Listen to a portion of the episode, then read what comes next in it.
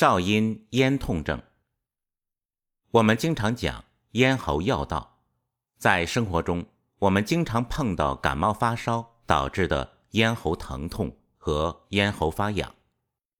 从经络走向看，咽喉是少阴肾经经过的地方，所以当邪气入侵少阴肾经时，就会出现咽喉疼痛、咽喉问题。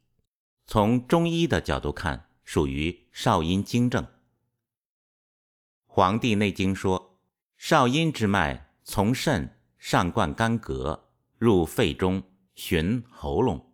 其支别者，从肺出，络心，注胸中。”少阴的经脉是循于喉咙的。在麻黄汤的禁汗症里，有咽喉干燥者不可发汗，因为少阴经脉中的津血。是滋润咽喉的，咽喉常常干燥，是少阴阴亏，不能滋润咽喉的情况。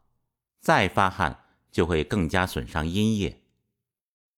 咽喉和少阴有密切的关系，大家都知道，咽喉与肺有关系，因为鼻是肺的外窍，喉是肺的内窍。但是从内在关系看，咽喉和少阴的关系。也非常密切，少阴有病会反映到咽喉上。通常说来，咽喉的问题通常有三种情况。第一种情况是少阴系统受寒导致。我们都知道，寒邪会导致经脉气血收缩，收缩到一定程度，气血不能流利通达，就会出现疼痛。这时就要用温暖少阴之脏和疏通咽喉的方法。来治疗疼痛。第二种情况是少阴系统受寒不严重，少阴之脏没有典型的寒邪，但少阴经脉受寒受风导致的咽喉不利。处理以桂枝汤原理解少阴经邪为思路。第三种情况就是咽喉发痒，发痒是一种什么样的生理机制呢？我们可以联想一下生活中的经验。当我们皮肤受到创伤快要愈合时，皮肤经常发痒。从中医的原理看，发痒是内部的正气在逐步修复向好的方向发展的阶段。但是由于正气还不够充足的缘故，痒体现的是内部的正气和邪气焦灼斗争的一种状态，总体属于受寒，但寒邪。束缚少阴经的情况，需要用细辛这味药来解少阴之寒，同时为抑制其太燥，用五味子补养阴液。咽喉不适的第四种情况，是我们人体需要津血的滋养，尤其是咽喉这个地方发声说话，特别需要津血的滋养。如果体内阴津损失，不能滋养喉咙，也会出现咽喉不适的现象。《伤寒论》第三百一十条说：“少阴病，下利、咽痛、胸闷、心烦，猪肤汤主之。”这里的下利没有提到脉微细，也没有见到淡欲寐，还没有伴有手足厥冷，指的是一般的下利。我们都知道，人体的百分之七十的成分由水分构成，人体的内部是阴阳互相环保。相互约束、制约、平衡的一个状态。如果长期腹泻下痢，也会导致人体水分过度流失。水分过度流失会导致身体的真阴损伤，而出现的化热、化燥的情况。阳气得不到阴液的控制和制约，出现上浮之火。所谓下痢日久，真阴耗伤。真阴耗伤就会生虚火，虚火上炎，于是就出现了咽痛的症候。少阴肾系统的经络通过了咽喉，其分支脉络通过了胸部和心系统连接，所以在病理上也相互影响。当少阴伏火，循经上扰，也会同时出现胸闷、心烦的现象。仲景在这里用猪肤汤来治疗。猪肤就是猪皮，猪肤一斤，上一味，以水一斗，煮取五升，去滋，加白蜜一升，白粉五葛，熬香。白粉指普通的大米粉。这个方子就是用猪皮煮水，把猪皮去掉，再加上蜂蜜，再加上炒香的米粉，调和在一起，在口腔中满满的含化，起到清伏火、润喉咙、利咽喉的作用。猪皮是甘寒之药，有滋阴清热的作用，可养肺阴、滋肾阴、除克热，以治咽痛。白蜜是白色的好蜂蜜，润燥养血。白米粉是五谷之一，能养胃气。因为下利以后脾胃不足，所以用米粉以补下后之虚。该方既能够润肺，又能够滋阴、清虚热。生津液，还能够治夏后的脾胃之虚。《伤寒论》三百一十一条：少阴病二三日，咽痛者，可以甘草汤；不思者，与桔梗汤。甘草汤这个方子只有一味甘草，在《伤寒论》中，其他方子用的都是炙甘草，只有甘草汤和下面所说的桔梗汤用的是生甘草。生甘草具有清热解毒的作用，它可以清解阴经毒热。少阴经被毒热所伤，出现了咽喉疼痛，用一味生甘草煮水喝就可以了。从中医药其他书上来看，凡是毒热聚于阴经的，差不多都会用到生甘草。不思者与桔梗汤，如果吃了一味生甘草。咽痛没有缓解，再加一味桔梗来开喉痹，叫桔梗汤。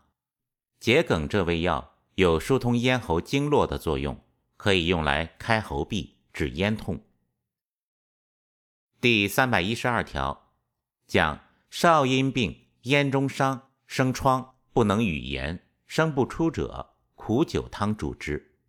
这是指咽喉有溃疡、有溃烂，所以说。咽中伤生疮，而且又出现了不能发声、声不出，是指咽和喉都出现了病变，声带受到影响，才会出现不能语言、声不出。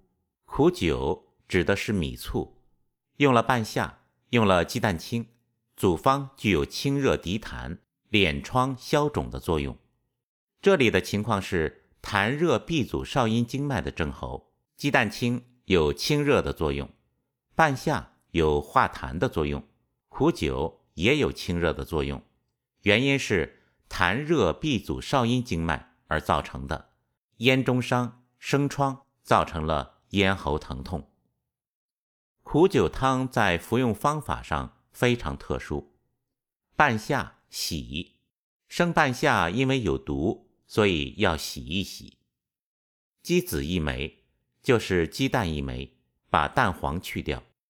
那上苦酒，就是再放上米醋，着鸡子壳中，把鸡蛋壳作为一个容器，里面放着蛋清，又放上一些半夏的细粒，再放上一些米醋，上两味，那半夏苦酒中，就是把半夏和苦酒放到鸡蛋壳中，以鸡子壳。至刀环中安火上，把鸡蛋壳放到铁环上支在火上，令三沸，开上三开，去滋，把半夏去掉，少少含咽之，少少就是慢慢含在嘴里头，不呲，更做三剂，用蛋清来治疗咽痛，这是过去传统梨园和现代歌唱演员。经常使用的一种方法，演员经常含鸡蛋清来保护咽喉。第三百一十三条，少阴病咽中痛，半夏散及汤主之。这个方子用了半夏来化痰，用桂枝来疏散风寒，用炙甘草来调和这两味药，保护中气。这种情况说的是。风寒引动痰涎，外有风寒，内有痰饮，风寒引动痰涎导致。上三味等分，个别捣筛乙，合治之，就是分别捣，捣碎了以后调和在一起。白饮合，服方寸匕，用白米汤来调服这个药散，便于吞咽。日三服，若不能散服者，以水一升，煎七沸，纳散两方寸匕，更煮三沸，下火令小冷，少少含咽之。这是用煮好了的汤剂慢慢的含咽的一种方法。现代社会在治疗咽喉病。经常使用寒剂，实际上寒剂从猪肤汤开始就有了，在汉代就有了。归纳一下，对于咽喉的疾病，归纳一下有六种处理方式。第一种是少阴系统阴寒导致的咽痛，作者在治疗上直接用四逆汤加桔梗来处理。第二种是少阴系统脏不寒，而仅仅是经络受风。用半夏散来处理。第三种是咽喉有明显的溃疡和溃烂，用苦酒汤治疗。第四种是内部阴血不足、虚热导致的咽喉疼痛，用生甘草或甘草桔梗汤来处理。第五种是阴液损失导致的咽喉干痛，用润嗓的猪肤汤来滋补阴液，滋润喉咙。第六种是咽喉发痒。而咳嗽的情况，仲景采用的是干姜加细辛和五味子的组合方法。在生活中，我们经常可以见到很多多年失治的慢性咽炎的症状，嗓子嘶哑发痒，不能多说话。